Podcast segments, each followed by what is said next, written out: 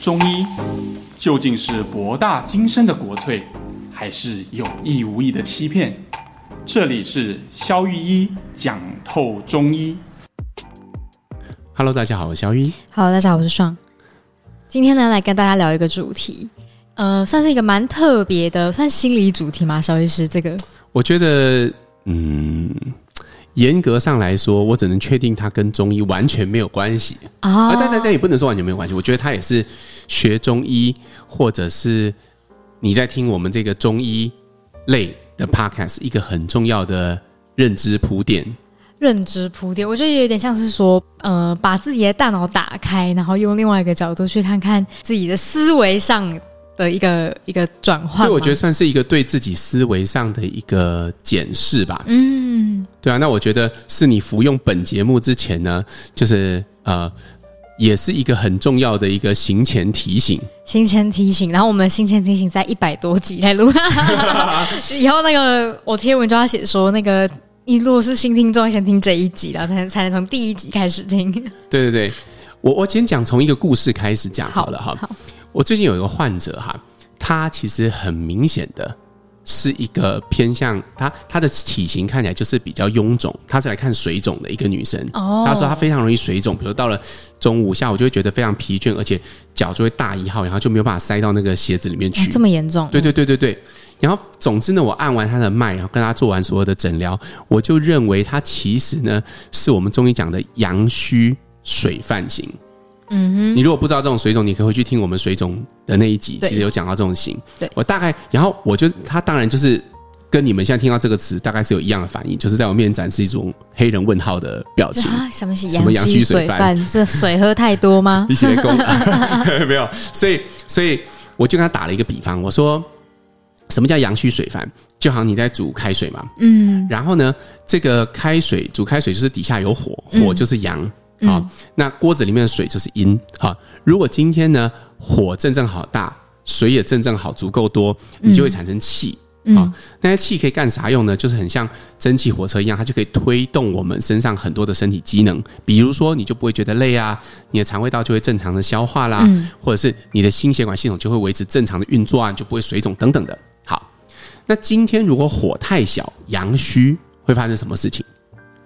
哎，那个患者就开始想了，你就看到他的眼睛开始出现这种在正在思考跟连线的表情。哎，会发生什么事对情？吧疲劳。啊如果水太少，很明显嘛，水呃呃，如果火太小，水就无法蒸发成水蒸气，嗯，对，所以会有两个结果，一个就是水会变得过多，嗯，一个就是气会变得过过少。少，对，于是呢，阳虚水泛型的患者，泛就是泛滥的泛，就他会水肿就会淹得到处都是，然后他的气很少，他就会觉得疲倦。那个患者瞬间露出一种恍然大悟的表情，然后会激起我做这节目热情的，就是他下一个问句。所以医生啊，我是要多呃，这样我是要多喝水，还是要少喝水啊？ 对啊，我刚我刚前面有讲一句啊，说他是水喝太多吗？ 对，如果你的疑问也是这样，只要觉得这个只要少喝一点水，那你就应该来好好仔细收听一下这个蛮烧脑的一集。好，好，是这样的，这个就是很明显的出现一种借由比喻去说明一个一个概念之后所产生的一些滑坡谬误。可是在哪边滑坡？什么意思？滑坡谬误指的是说，当我们在推论一件事情的时候，嗯，我们每一次每一个推论中间产生了一点点误差，然后这个误差就会随着你推论过程这个链条的放大而变大。简单来讲，你也可以用比较简单的字来说，这个其实就是有点一个比喻。我们先来讲什么是比喻好了。比喻有什么好处呢？比喻的好处显而易见，就像我们刚刚提的那个例子里面，我就他本来完全对他对他来讲，阳虚水泛就是一个远在天边完全听不懂的概念。对，但但他嗯，他但会是透过比喻就更容没易错了解嘛。但是经过了烧开水以后，对因为他没有他没有听过阳虚水泛，但是他这辈子一定烧过开水，嗯，所以借由烧开水，借由火和水这些在他脑中本来就熟悉的意象，嗯，他就可以 catch 到阴跟阳产生气的这个关系。对， OK，所以比喻本身他在做的事情，其实就是调动对面这个人脑中本来有的东西和新的东西做一个连接和嫁接。比如说，我在里面偷渡了一些概念嘛，我说那个火就像是阳，那个锅子里面的水就像是阴，然后产生的水蒸气就像是气。 就像是啊，对，这个就像是这几个字，就是把这些东西相同的性质把它连接起来。那借由这样气、血、阴阳这些词汇，就对这个患者来说，它就不再是一个苍白的中医名词，而变成可以跟他已知或生活上已经接触过的一些概念做连接。那这个时候，他就开始懂了些什么。但是值得注意的事情是，我们可以仔细来看，在这个例子里面，比喻一定会产生两个事情，一个是相同的地方，嗯比如说在这个例子里面，阴阳和气的关系跟水火和水蒸气的关系，嗯，是一样的，嗯，这就是我们要举这个例子的原因，嗯好，但是此火非彼火哦啊，此火非阳，此阴非水，所以当患者提出“那我这样少喝点水就好了”，他的其实他就已经产生了一个谬误，那个谬误就在他真的把阴当成水了。水，对对对对对对对，很多人也会很常问啊，就是比如说哦，我什么什么虚，是不是要多喝水，类似这样，没错，嗯，所以，所以，所以这一段如果你觉得很烧脑的话，你可以回头再按一次重播放键。我已经尽量就我的能力表达的比较清楚。我觉得可以听到一个关键字，就是说那个就像是，然后那个就像是刚好很多中医的，如果我讲错消息，你要提醒我。如果刚好很多中医的原本的词汇跟我们能够去理解的词汇套在一起，你会觉得好像呃逻辑是一致的，殊不知它其实。逻辑是不一样的，或者它可能根根本没什么关联，它只是让你来更好懂得比喻。没有错。而比喻，你下次用到比你自己在向别人比喻，或者是你在接受别人的比喻，或者是你在听本节目听到的大量比喻的时候，你一定要去思考我们要传达的那个相同的东西，想要让你收到的那个资讯是什么。对，而其他那些不同的东西，你要去思考。诶，这个东西就是不一样。在这个例子里面，就是相同的是阴阳和气的关系，就好像是水火跟水蒸气的关系，它们之间彼此的的关系是相近的。比如说，阴阳都要同时存在才有气，但是水和阴是不同的东西，火和阳也是完全不一样的东西。好 OK，好，这种例子还有非常多。有一个患者来，他呃说他吃呃非常冷，他是一个小朋友。这患者非常非常特别，他是一个小朋友。然后他来的时候，他就说他每天半夜都会冷到发抖、冷醒。嗯，可是去检查完全都是正常的。我第一次看过有这么阳虚的小朋友。嗯，然后我开给他的处方，其实我用的是四逆汤。四逆汤就是附子、干姜、甘草，然后只有三味药。嗯，第一次妈妈就抗议了，因为她已经看过很多中医了，她就说，是其他医生都开了十八到二十味药，那个干姜啊，这个他平常有在吃姜啊，这这这真的会有用吗？我就跟她说，四逆汤虽然只有三味药，但是它其实呢，这三味药有一些它们之间的关联性是这样的。我说，你想象你你的宝贝这身体就像是一栋房子，哼，好，那四逆汤是什么呢？四逆汤就是那个火炉，呃，甘草是那个柴，干姜是火，而附子是火种。所以今天如果我们一味提高附子的剂量，其实没有用，因为有火种丢到里面，如果你没有柴，也烧不起来。哦，对啊，没错，所以如果你用很大量的附子，其实这个小患者他的效果并不好，反而是提高这个看似无用的甘草的量。嗯它这火才有办法持续的烧下去，嗯不然就会变成有吃有效，哼，没吃没有有，吃就没有效。而我就跟他打个比方，可是你如果光吃甘草是不会生热的，就像你光是把柴堆在房间里面，是没有用的，那不个会自己房间的烧温度是不会提高对的，对对对，所以一定要这两样同时做。甘草就相当于那个阴纸，就是那个火柴，那火也要同时加，这两个只有一起上去，嗯，你的那个温度才会提高。妈妈似乎就收到了些什么 啊，就接受了说，哎、为什么我们用甘草用的这么大量？这样，嗯，他原本以为只是用来佐味用的。好，那他是怎么从不接受变成接受的呢？也是这个比喻嘛，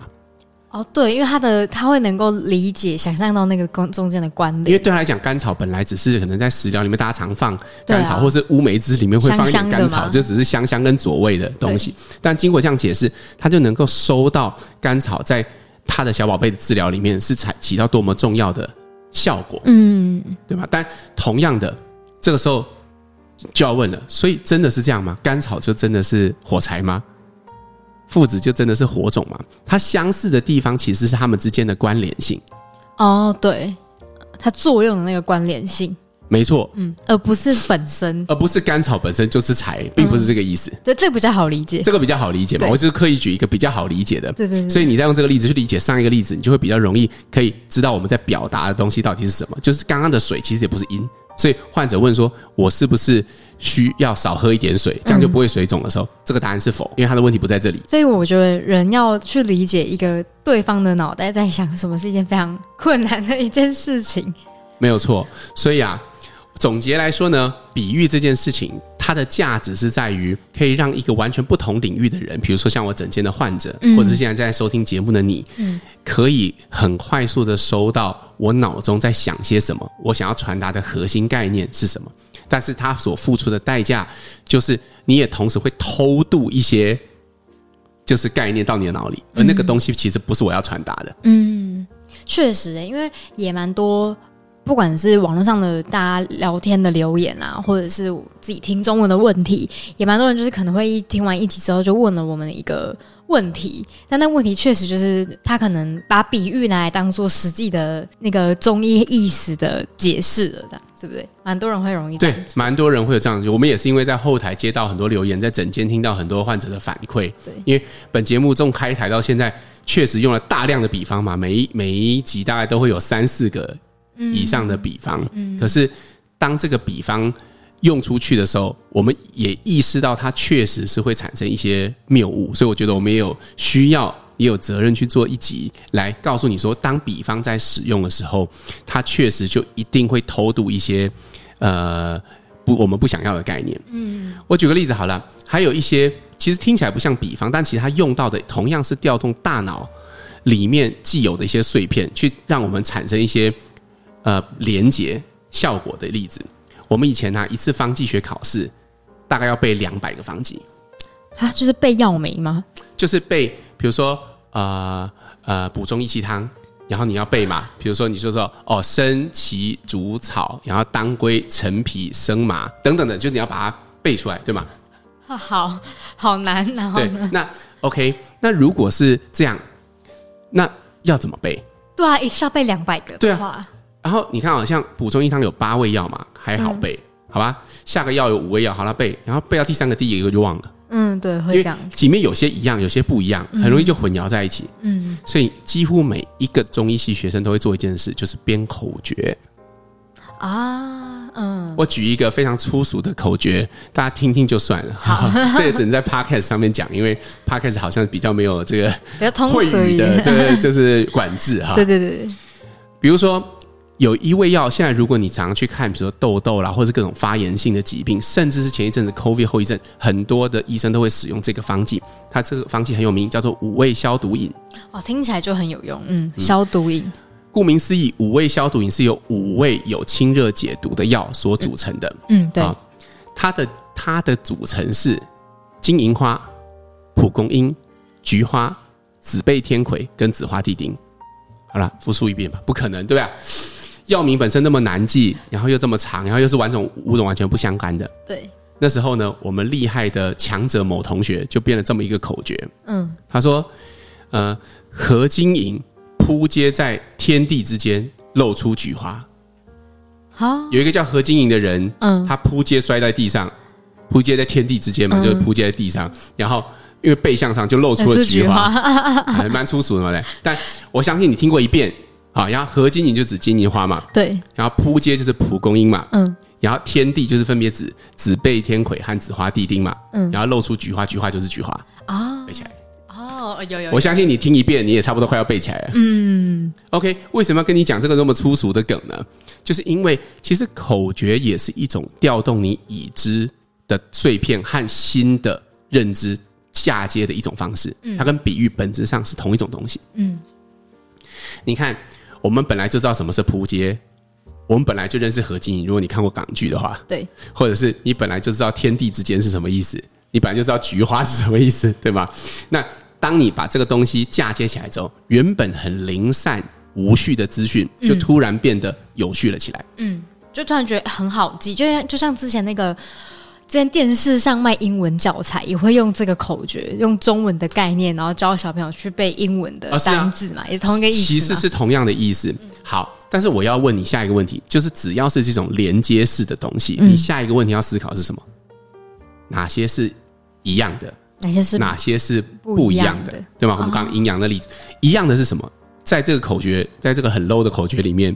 一样就只有阴一样而已。就菊花嘛，阴一样而已。对，但是我们讲的天地之间露出菊花，跟我们说的菊花这个药材，显然根本是不同东西嘛，大家应该对很明显可以鉴别的出来。 对对对但是我们只是要背起来，所以我们只要那个音，嗯，是吧？所以你看，在这个例子里面，一样的就只有音调，对就不太会有人去划破中间的这些。你不会误认成你身上那个菊花跟药材的菊花，你不会把它混为一谈。对对，但在阴阳跟我们刚刚水啊、气啊这些例子里面，就很多人会在中医的领域里面会把它混为一谈。嗯，但其实你想想，本质上它是同一种物苗。对，因为如果是在学东西的话，把它混为一谈，那是不是就很容易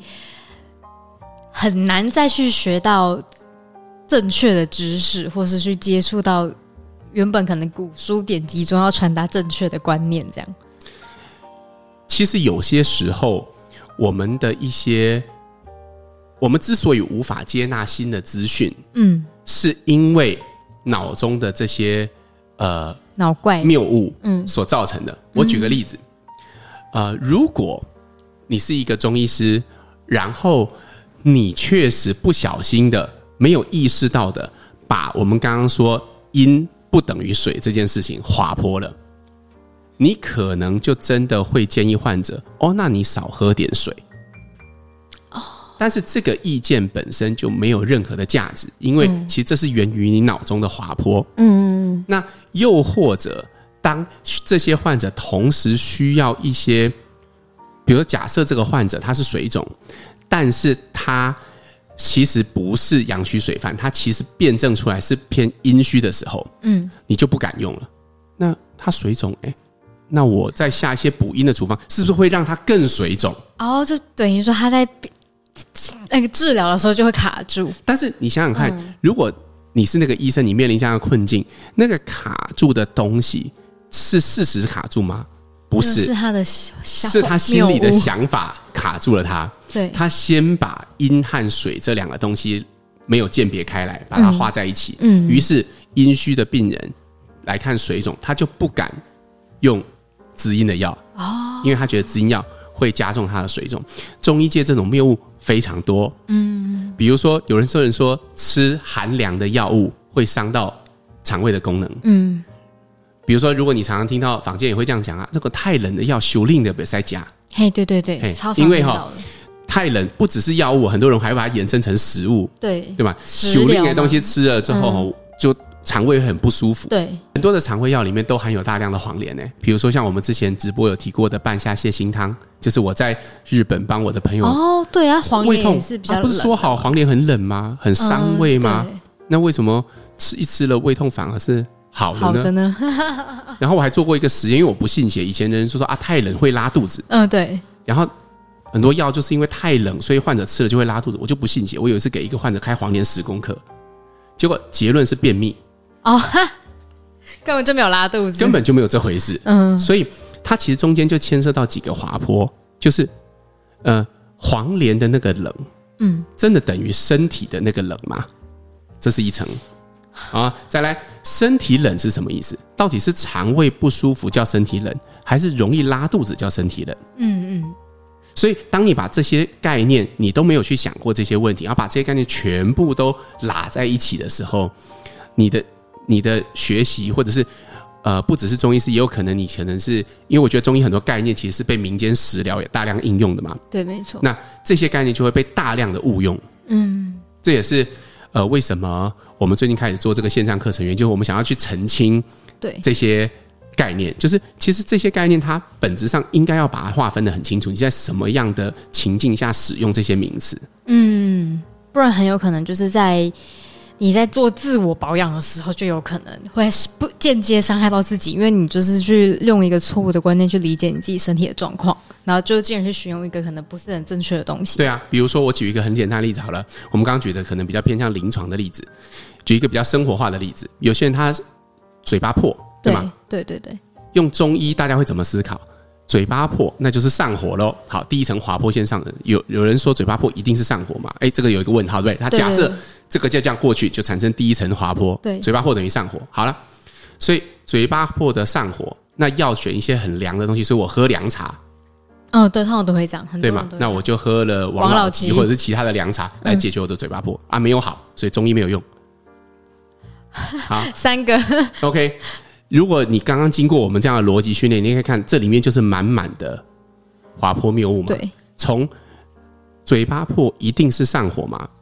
谁跟你这么说？确实，我们有时候会把，比如说嘴巴破啦、眼睛干这些东西定义成上火。嗯，但是这个火也没有人跟你说一定要用清热的药来清啊。嗯，因为这两者根本就是完全不同。我刚刚讲过，药物的寒热和症状的寒热本来就两回事。对对，没错，所以，当你把这两个寒热嫁接在里，就产生第二层谬误。好啦，今天如果你来看呃一个比较有经验的医生的门诊，他从各种表征他收集到啊，他就用温热的药把你治好了，你一吃那些温热药，反而口疮都消了。然后你就会很疑惑的问医生：为什么我不是很热吗？嗯我体质不是很热，为什么要给我吃这些温热的药？如果你也在诊间问过你这你的医生，你可以想想刚刚我们讲的这些误谬，嗯，就其实这本来不是一个问题的，因为你有口疮的症状，你吃了这些药，然后就是好了，好了就好了嘛。对啊，好了就好了。但是我们会用很多自己觉得学到或是我们已知的逻辑去对嘛判断这个东西的对错那。你之所以觉得冲突，是因为你觉得口疮就是火，对，而温热药就是会上火。然后就觉得那个为什冲么 突，嗯哦上火的药反而会治疗你的上火？你的冲突其实是在你大大脑的观念里面，不是在这个事嗯实。事实没有冲突，就是你口疮，然后你去看一个医生，医生很不错，然后就把你治好。事实就只有这些 而已。那个上不上火都是自己说的，蛮有趣的。也我是觉自得己想的。我觉哎得这也可以应用在蛮多生活当中去去思考一下，你自己理解的东西到底是事实，还是是你自己不小心滑了 坡？ 对啊，但但但我我们要讲回来哈，很多人讲谈到这里哈，嗯他们就会讲说啊，所以我们要尽量摒除我们生活中所有的故事啊，或者是为什么要这样？或者是尽量摒除所有的比喻，然后或者是反过来，你可能会质疑说啊，你啊你们自己都一直在讲各种比喻啊。那我要告诉各位，就是回到我们当初讲比喻，或者是用这些诠释的价值，就是嗯你可以迅速让一个完全不进入状况的人，透过这个例子，他可理以解很快的对去 catch 到你想要传达的那个核心的意思。对，所没以错，为了要能够在诊间说服患者接受这样的治疗，为了要能够让正在收听这个节目的你很快的理解，哦，我们其实看片的时候，中医是可能在想哪一类的事情，嗯，所以我们仍然选择用大量的比喻或用大量的连接去做到这件事，嗯，对，但我们只是借由这一集当做一个警语，告诉你说，我们这样做，其实我们随时都在付出一个代价，就是中间可能有非常多的滑坡，嗯，但这个滑坡就是除了是我们会去解释这个滑坡之外呢，也会是听众呃更有更高的意识去试读媒体在跟你沟通什么吧。我觉得这也不只是中没医错这个领域会用这样的滑坡来跟你沟通，因为蛮多东西都是这样各种滑坡，让你觉得啊好像懂了什么就。就就就做了某些行为这样子，对我觉对得吗？这事实上是可能是张飞跟岳飞嘛，就 只是他们都叫飞， 是一样的字是名字，但是其实完全是不同人、不同朝代。有时候这个其实是完全没有相关的两样东西。那个反反正他是历史人物就好了，这样。对对对，好，那我们今天再请肖师帮我们总结一下这个很精彩的脑筋思维转转转。那如果你觉得脑筋混的话，如果这一期节目你只知道一件事，那就是比喻或者是各种连结，比如说像口诀，嗯，这一类东西，它产生的价值是，它可以让不同领域的人，或者是完全不理解这个概念的人，瞬间收到核心的意思，因为它的作用机转就是把。他本来知道的东西和这个位置的东西做一些连接，嗯，OK。那同样在这个连接产生的同时，我们就付出了相对应的代价，那个代价就是我们也把一些不同偷渡到我们脑中，而我们可能没有意识，然后也对这件事情没有觉察，会让我们，如果你是中医师，可能会让你的临床治疗就是呃呃，就是产生偏差。那如果你是呃一个爱好中医，或者嗯是平常有在学中医的，你也可能会把这些观念误用在一些地方。确实，确实。所以这个就是大家要要留心小心的部分。没错好，那本周的留言我们就来念个一则好了，今天节目时间有点长。好，那本周的留言呢，他就问说：“肖医师你好，那因为有听 podcast 气喘那一篇，分享了西洋参的部分。那小朋友呢，感冒有时候会腹部起伏的次数很明显，嗯嗯嗯然后一窜这样子，所以节目中有听到呢，介绍西洋参是要找到来源安全的，就可以当做平日四季的保养。但他看网络上介绍到，大多都是美国来的花旗参，也称西洋参，这是一样的东西吗？还是肖医师有会建议去哪边购买有比较来源安全的西洋参吗？呃，美国的花旗参哈就是西洋参，没错。哦，哼对，所以其实呃，其实美国出产的花旗参其实和纬度上和中国的东北嗯，没有什么太大的不同啦。嗯所以其实呃品种是一样的，我个人认为临床疗效也差不多。嗯所以如果美国花旗参，我记得在市场上的价格好像稍微低一些些吧。哦啊我觉得其实我自己是觉得没有什么太大的差异的。嗯对我觉得其实都可以。好哟，那就再请这位听众可以去找找看。嗯嗯嗯。那本周的留言就到这边，好，我们下次再见啦，拜。拜拜。